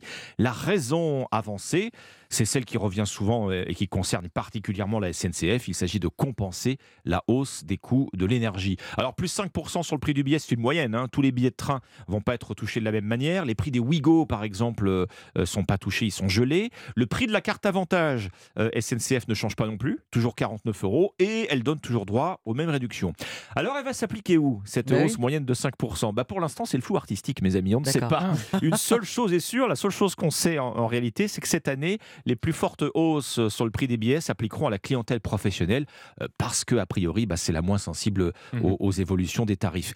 Attention aussi à l'effet post-Covid. Les conditions d'annulation ou d'échange des billets de train vont se durcir. Vous savez que pendant la crise sanitaire, on pouvait se faire rembourser euh, ou, ou échanger son billet de train jusqu'à trois jours avant le Mhm. départ. D'accord. Que s'est-il passé entre-temps? Bah, La SNCF a constaté en réalité une explosion des annulations de réservation entre J-6 et J-3. Résultat, euh, changement cette année, bah, le délai limite d'annulation de votre billet de train va passer à 7 jours max avant le Hmm. départ. Et au passage, les frais d'annulation euh, également vont passer de 15 à 19 euros. Ça veut dire quoi? Bah, Ça veut dire ouvrez l'œil au moment d'acheter vos billets. hein. et Oui. puis pensez aussi à la maîtrise de votre calendrier pour éviter de vous faire piéger. Une vente flash de 48 heures pour masquer une augmentation. Ah oui. Bah, c'est interdit au même moment, hasard du Comme par calendrier. hasard. Bon, voilà. Voilà, comme de par hasard, d'accord. Merci Alexandre. Merci Dimitri, c'était le pressing sur Europe 1 et on se retrouve dans quelques secondes avec la partition. Votre partition à 6h20, Ombline sur Europe 1. On revient euh, ce matin 28 ans en arrière, quand le trio Brownstone devient le nouveau visage du RB féminin. Et à l'époque, Alexandre, la concurrence est rude. hein. Le marché est dominé par des groupes de filles comme TLC ou En Vogue, hein, pour ne citer que les plus célèbres. Euh, Pour sortir leur épingle du jeu, les chanteuses de Brownstone insufflent une dimension gospel dans leurs compositions et leurs arrangements vocaux. Une version années 90, si vous voulez, du groupe euh, Les Suprêmes de Diana Ross.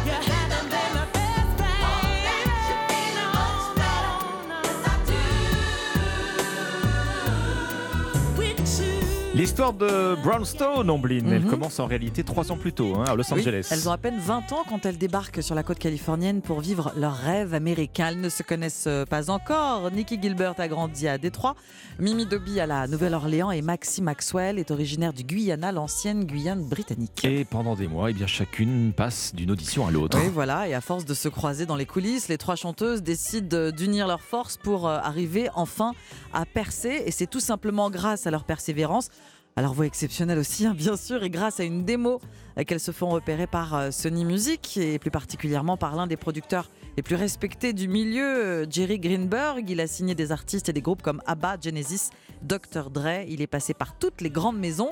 Nous sommes en 1993 et ce Jerry Greenberg vient d'accepter le poste de président de MJJ Music distribué par Sony.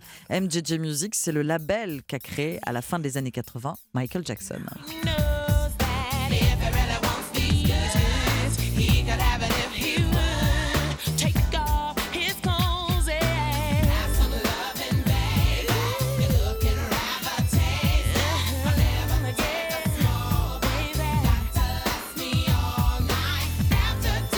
Trois chanteuses euh, sont donc tout juste baptisées Brownstone. Elles sont convoquées dans les locaux de Sony pour une audition. Oui, ce nom d'ailleurs.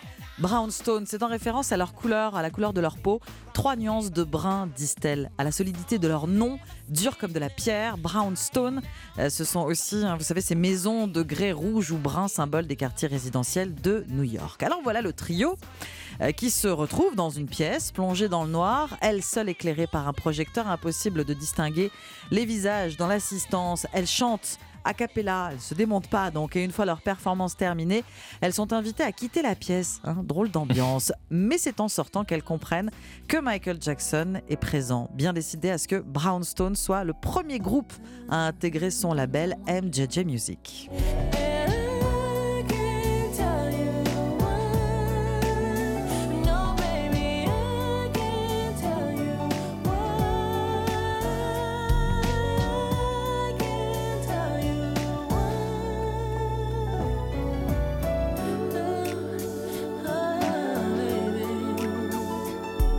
Avoir jeté son dévolu sur euh, ce groupe Brownstone, Mhm. bien Michael Jackson retourne dans l'ombre. Oui, hein, ce sont elles qui le racontent. Les chanteuses de Brownstone croiseront le King of Pop quand de très rares occasions, leur destin étant confié à une palette de producteurs. Mais il a quand même eu le temps de euh, glisser quelques conseils, et notamment celui de se construire un nom comme si c'était une marque afin euh, que ce nom Brownstone reste gravé dans l'esprit des gens. Ouais, alors se construire un nom d'accord, mais pas question pour elle de devenir un produit. Oui, comprenez un produit de maison de disques. Les chanteuses sont encouragées à écrire leurs propres textes, à enregistrer leurs chansons. À une époque où l'industrie musicale est une machine à produire des groupes formatés, Brownstone bénéficie d'une grande liberté artistique et ça, vous l'avez compris, eh ben, ça va payer.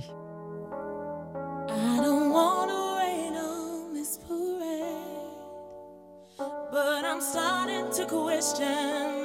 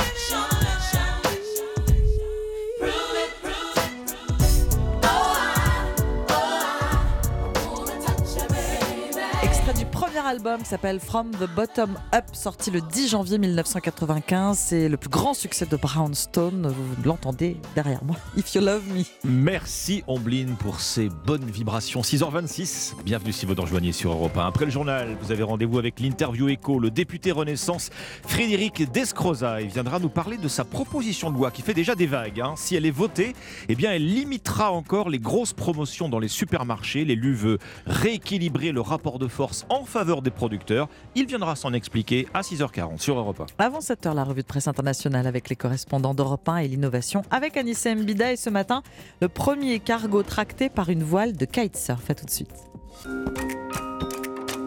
Europe Matin. Alexandre Lemaire et Amblin Roche. La réforme des retraites, cette fois c'est le jour J. Présentation du texte en fin de journée par Elisabeth Borne. Départ probable à 64 ans, pension minimale à 1200 euros, aménagement pour les carrières longues. Explication à suivre.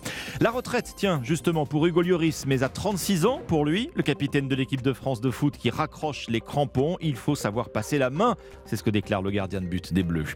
Dans ce journal également, Noël Legrette sous pression, malgré ses excuses après son dérapage sur Zidane. Le président de la Fédération française de foot entendu également cet après-midi sur des soupçons d'agression sexuelle. Europe 1. Le journal de 6h30, Fanny Marceau. Bonjour Fanny. Bonjour Alexandre, bonjour à tous. Travailler plus longtemps, cotiser plus longtemps. Elisabeth Borne dévoile à 17h30 la réforme des retraites avec un âge légal de départ qui devrait passer de 62 à 64 ans. Ça, c'est pour les contraintes. Un avantage en revanche, la hausse des pensions minimales. Elle devrait atteindre 1200 euros pour les retraités concernés, ceux qui ont des bas salaires. Une bonne nouvelle pour Soumarou Souleiman, technicien de surface aux portes de la retraite qu'a interrogé Caroline Baudry. À 63 ans, Soumarou Souleiman fait le ménage tous les jours dans une entreprise en région parisienne. Il gagne un peu plus que le SMIC, 1400. Bah oui, on n'a pas de gros salaires. Hein. mais il doit travailler encore 4 ans pour toucher sa retraite complète, environ 900 euros par mois. 900 euros. euh, Là, si vous avez un loyer de 400 ou de 500 euros, c'est difficile de vivre avec 900 euros. Certains de ses collègues ont commencé à travailler plus tard que lui. Ils ne toucheront donc cette petite somme qu'à 70 ans. À partir d'un certain âge, on est presque usé. hein. Il faut se lever très tôt le matin. C'est debout toute la journée. C'est des masses d'escalier, monter, descendre. C'est le poids des poubelles. Quand vous passez la machine, il y a une espèce de vibration dans, les- dans le corps qui reste euh, si vous l'utilisez. On ne prend pas le balai comme à la maison. hein. C'est des balais, il faut frotter, donc c'est physique. Que 1200 euros, ça serait une bonne nouvelle pour, euh, oui, pour, pour ce secteur-là. 300 euros supplémentaires, c'est bien, dit-il, mais ce qu'il souhaite par-dessus tout, c'est que la pénibilité des travaux de nettoyage soit prise en compte dans la réforme des retraites. Caroline Baudry notait que sur les carrières longues, la Première ministre devrait annoncer un palier non plus à 16 mais à 18 ans.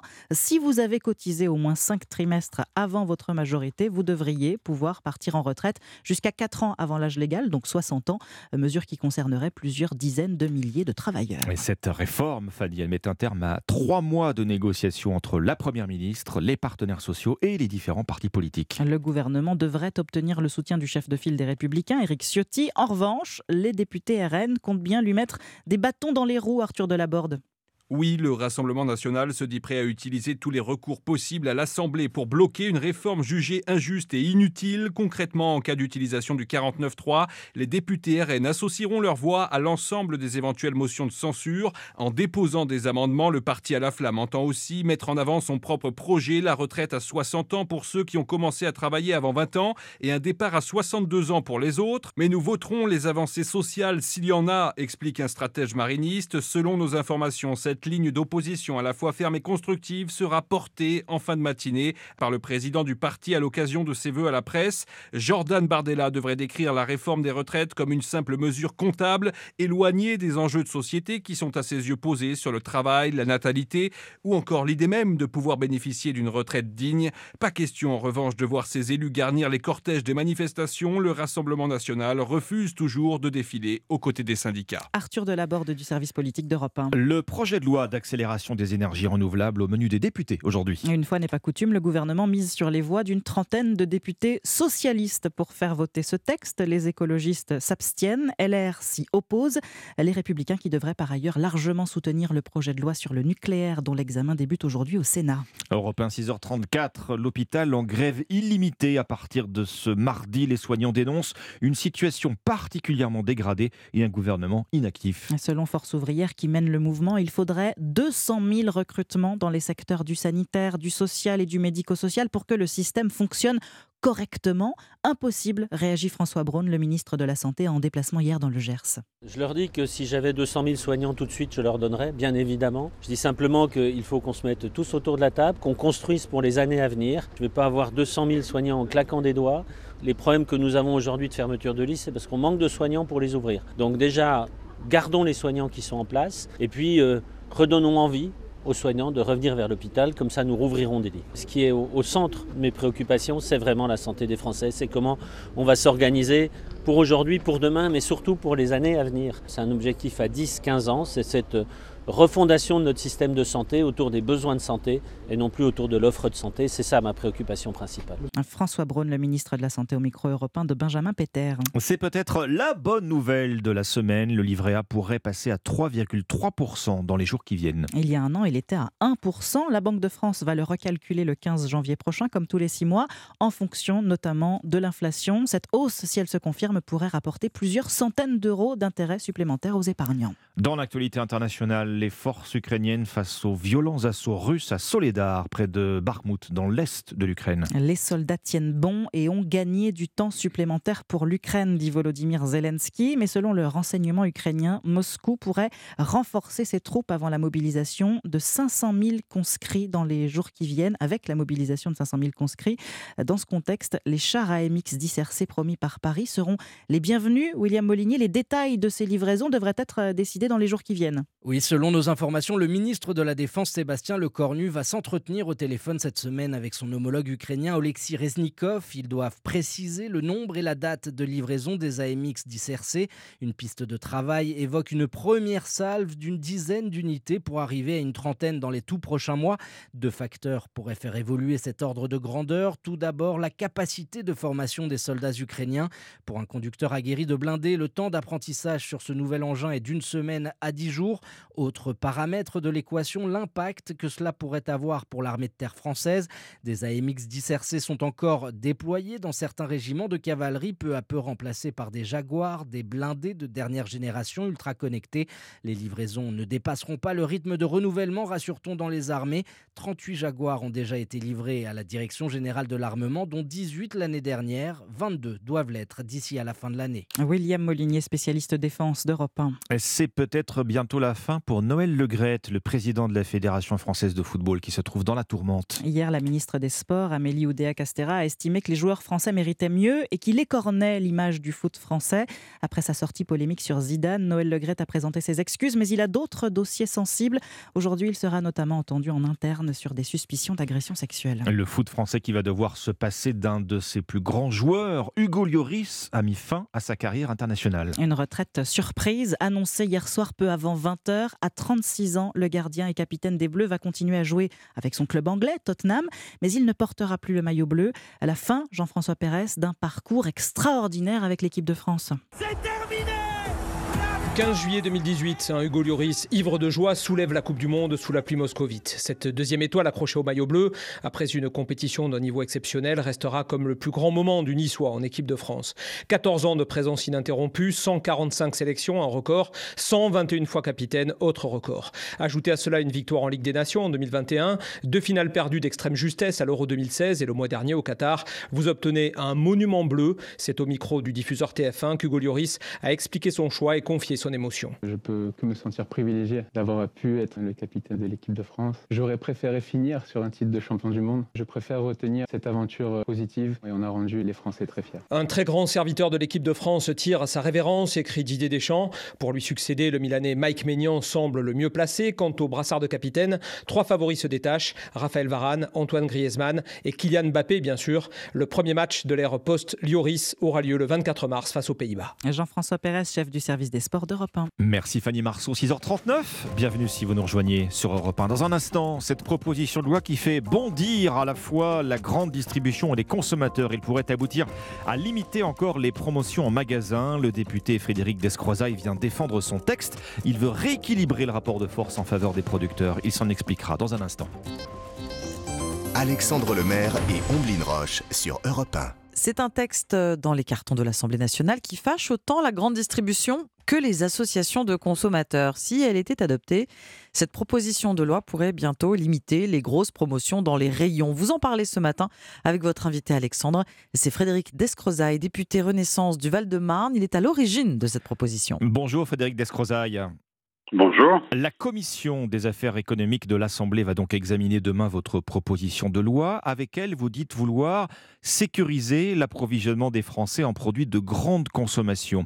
Votre objectif concrètement, c'est aussi de, de rééquilibrer le rapport de force entre producteurs et distributeurs en faveur des producteurs.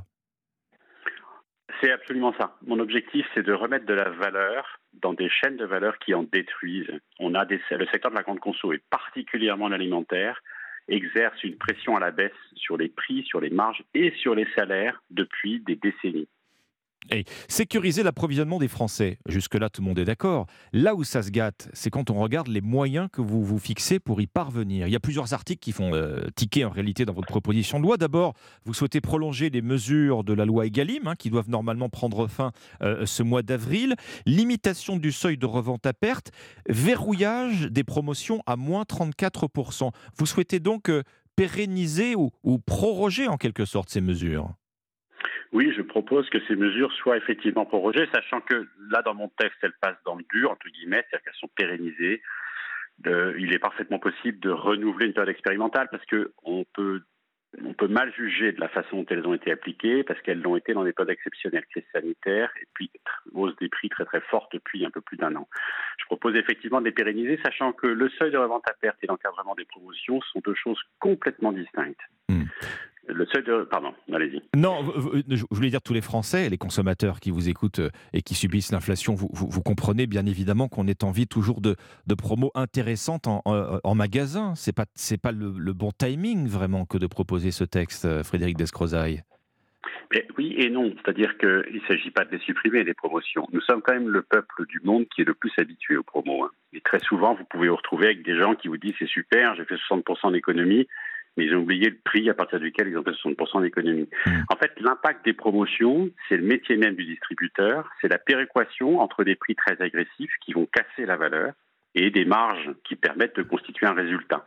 Et il s'agit de limiter ces effets de bord, parce que quand vous avez un distributeur qui fait une promo très agressive, parce qu'il va, leur métier c'est d'attirer les clients, de les fidéliser et de construire un, une expérience client dans le magasin. Oui.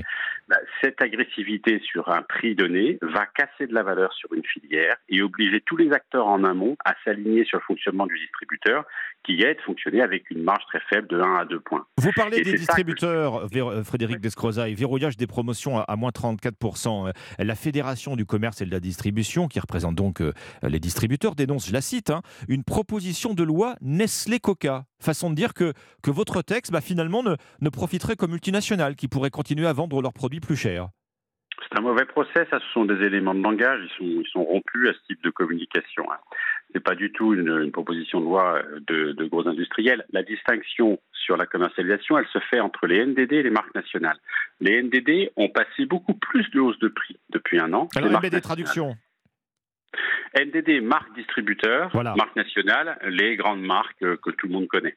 Et en fait, la, la, la pression, la, la, violence de la négociation commerciale, elle s'applique surtout sur les marques nationales. Parce que dans les marques de distributeurs, les distributeurs, en fait, ont fait passer des hausses de, des hausses de tarifs, ils les ont beaucoup plus acceptées, et c'est là que ça fait la distinction. Moi, je parle d'entreprises de, de françaises qui peuvent être des ETI, des entreprises taille intermédiaire, ou des grosses PME, mais même les filiales de multinationales, elles ont des sites de production en France. Je parle d'économie française, d'emploi et de salaire. Il y, y, a quand même aussi un, un article qui, qui, risque de mettre le, le, le, feu aux poudres. Il a été supprimé, mais vous souhaitez le réintégrer, je crois, cette semaine sous forme d'amendement. Vous voulez traiter les produits d'hygiène et de beauté comme les produits alimentaires, c'est-à-dire que les produits d'hygiène et de beauté, eux aussi, à leur tour, euh, seraient limités euh, en termes de promotion à moins 34% maximum, contre quasiment moitié prix à, l'heure actuelle, Frédéric Descrozaille.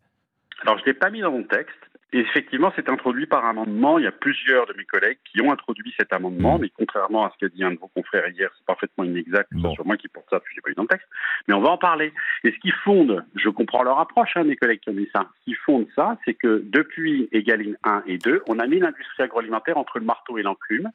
C'est-à-dire que l'industrie agroalimentaire a perdu des points d'excédent brut d'exploitation quand l'agriculture en a gagné. Mais en plus, le non alimentaire a été a pris en fait une balle perdue, a été la variable d'ajustement de la pression qui s'exerçait sur la distribution, ne pouvant plus négocier les prix agricoles. Ça c'est avéré, c'est-à-dire que c'est un secteur qui a pris des promotions euh, absolument énormes. D'ailleurs, c'était annoncé par l'un des distributeurs à l'époque qui avait dit vous pouvez écrire ce que vous voulez sur l'alimentaire, je me rattraperai sur le non alimentaire. Ben, il l'a fait, ils l'ont fait. Donc je comprends le fondement de ces amendements. Maintenant, il n'est pas certain qu'on va les adopter, on va juste en débattre. Bon, et votre texte sera examiné à l'Assemblée euh, à partir de, de la semaine prochaine. hein. Merci Frédéric Descroza. Je rappelle que vous êtes euh, député Renaissance du Val-de-Marne. Vous êtes donc euh, à l'origine de cette proposition de loi qui vise à, à sécuriser l'approvisionnement des Français en produits de grande consommation et à rééquilibrer le rapport de force en faveur des, des industriels, des producteurs. Merci à vous. Europe 1, il est 6h48. Europe Matin. Omblin Roche et Alexandre Lemaire. L'innovation avec Anissé Mbida. Bonjour Anissé. Bonjour Ombline, bonjour Alexandre. Bonjour Anissé. Et bonjour à tous. L'innovation du jour, c'est le premier cargo. Alors non pas à voile, mais à cerf-volant. Il doit traverser ce cargo l'Atlantique dans les jours qui arrivent. Oui, il va traverser l'Atlantique avec un type de cerf-volant que vous avez certainement vu sur les plages. C'est ce qu'on appelle une voile de kitesurf. Vous savez, euh, les planches de surf là, qui sont tirées par une aile volante. Sauf que là, bah, il s'agit d'une voile capable de tirer un porte-conteneur de plus de 100 mètres de long. Et l'intérêt, bah, c'est de lui permettre de couper ses moteurs de temps en temps et d'utiliser uniquement la force du vent pour économiser jusqu'à 20% de carburant. Parce qu'on le rappelle, le transport maritime est responsable de 4 à 5% des émissions mondiales Mm. de CO2, c'est-à-dire autant, si ce n'est plus, que le transport routier. En plus, on parle euh, d'un fuel lourd, hein, extrêmement polluant, qui émet énormément de gaz toxiques. Or, depuis le 1er janvier, bah, la marine marchande s'est engagée à réduire ses émissions de 40%. Alors comment ça va marcher? Est-ce qu'il faut avoir des connaissances particulières? Est-ce que des pilotes de kitesurf seront sur les cargos? Non, non, je crois pas. hein. Ça leur tirerait un petit peu trop Sur- sur, sur les les bras. Parce que l'aile fait c'est quand trop même lourd. Bah ouais, 500 mètres carrés d'aile, ça veut dire des tonnes et des tonnes de traction. Non, non. Là, ça sera un ordinateur qui se chargera complètement du pilotage, donc le décollage de l'aile, l'atterrissage et les fameux mouvements en 8 là pour, euh, pour se faire tirer.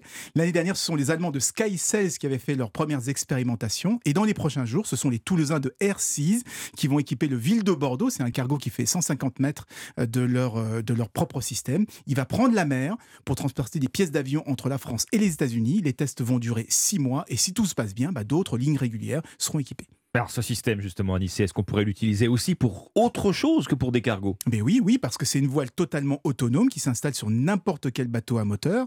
Donc on peut très bien l'envisager comme un système de traction complémentaire pour les bateaux de pêche, pour les ferries, pour les paquebots de croisière. On pense même aussi l'utiliser pour étendre l'autonomie euh, des bateaux à hydrogène. Et c'est vraiment le, le grand retour de la voile dans le transport maritime et une façon plutôt unique de réduire la pollution de tous ces, ces vieux Hmm. moteurs au fioul. Là. Merci Anissé. Merci Anissé. Europe Matin. 6h50 sur Europe 1, le journal permanent. Et la Medjed. Les Républicains définissent ce matin une position commune sur la réforme des retraites. Le parti de droite se dit prêt à voter le texte sous certaines conditions. Le gouvernement dévoile vers 17h30 les contours de sa réforme. L'Assemblée nationale se prononce sur le projet de loi d'accélération des énergies renouvelables, un vote qui pourrait être serré en raison de l'abstention des écologistes et des hésitations des socialistes. Repousser de deux ans la fin du tarif réglementé de vente de gaz pour les particuliers, c'est ce que demande aujourd'hui une association de consommateurs. Enfin, Jair Bolsonaro a été hospitalisé pour des problèmes abdominaux. L'ex-président brésilien a été admis dans un hôpital de Floride aux États-Unis. Nous devons aider le continent africain. to live with us the European dream. Good friend of Taiwan. Europe Matin. Première étape de la revue de presse internationale. Ce matin, le Maroc, où l'on rejoint Alexandre Blanc. Bonjour. Bonjour. De quoi parle la presse marocaine ce matin? Des révélations d'un journaliste israélien, Barak Ravid, selon qui le Maroc exige la reconnaissance par l'État hébreu de sa souveraineté sur le Sahara avant d'ouvrir une ambassade en Israël. Malgré la normalisation entre les deux pays il y a deux ans, le site Média 24 rappelle que le Maroc ne possède à Tel Aviv qu'un simple bureau de liaison. Mohamed VI a pourtant promis à Netanyahou d'élever sa représentation diplomatique, rapporte le média en ligne Le Desk, mais le projet est au point mort, explique le magazine tel quel, en raison des tergiversations de Tel Aviv à reconnaître la marocanité du Sahara. Un blocage temporaire, estime cependant la revue Maroc diplomatique. Le nouveau gouvernement israélien devrait reconnaître la souveraineté du Maroc lors d'une visite de Netanyahou attendue à Rabat ces prochains mois. Nous partons maintenant pour le Liban avec vous, Inès Gilles. De quoi traitent euh, les journaux du pays ce mardi? Et bien des limites de la justice libanaise pour lutter contre la corruption. C'est Lorient Le Jour qui en parle. Des juges français, allemands et luxembourgeois se rendent cette semaine au Liban. Leur but, enquêter sur des affaires de blanchiment d'argent dans lesquelles le sulfureux Riyad Salamé, le gouverneur de la Banque du Liban, serait impliqué. Il est soupçonné d'avoir détourné 326 millions de dollars de la Banque du Liban. Selon le quotidien libanais Al-Arbar, les Européens considèrent que la justice libanaise a trop tardé pour enquêter sur ces affaires. Au Liban, la justice très liée au monde politique est rongée par la corruption. Si ces enquêtes sont suivies de poursuites, elles s'avéreront houleuses. Selon le média Liban News, Riyad Salamé bénéficie de nombreux soutiens, dont celui du Premier ministre Najib Mikati. Nous voici enfin au Kenya avec Charlotte Simonard. Charlotte, euh, les gros titres de la presse kenyane de l'excision des jeunes filles en hausse durant cette période de vacances scolaires, alerte le quotidien The Nation. En ce moment, les écoles sont fermées pour deux mois, l'équivalent de juillet-août en France. La rentrée est prévue dans dix jours. Une période durant laquelle les mutilations génitales se multiplient au Kenya. Certaines populations estiment que les jeunes filles ont ainsi le temps de se rétablir avant le retour à l'école, explique l'article. Avant de préciser, l'excision est interdite au Kenya depuis 2011 et considérée comme une forme de violence à l'égard des femmes, mais certaines tribus la pratiquent encore largement. C'est le cas des Maasai où les trois quarts des femmes de plus de 15 ans ont été excisés, un taux qui frôle les 100% chez les Somalis, une tribu du Nord. À l'échelle du pays, plus d'une Kenyane sur cinq a subi cette mutilation génitale. Merci Charlotte Simonard, merci à nos correspondants. 6h54 sur Europe 1. Dans un instant, vous retrouvez Dimitri Pavlenko. A tout de suite. Europe Matin. 6h56, excellente matinée à l'écoute d'Europe. Voici Dimitri Pavlenko. Bonjour Dimitri. Bonjour Alexandre Lemaire. Bonjour Omblin Bonjour. Merci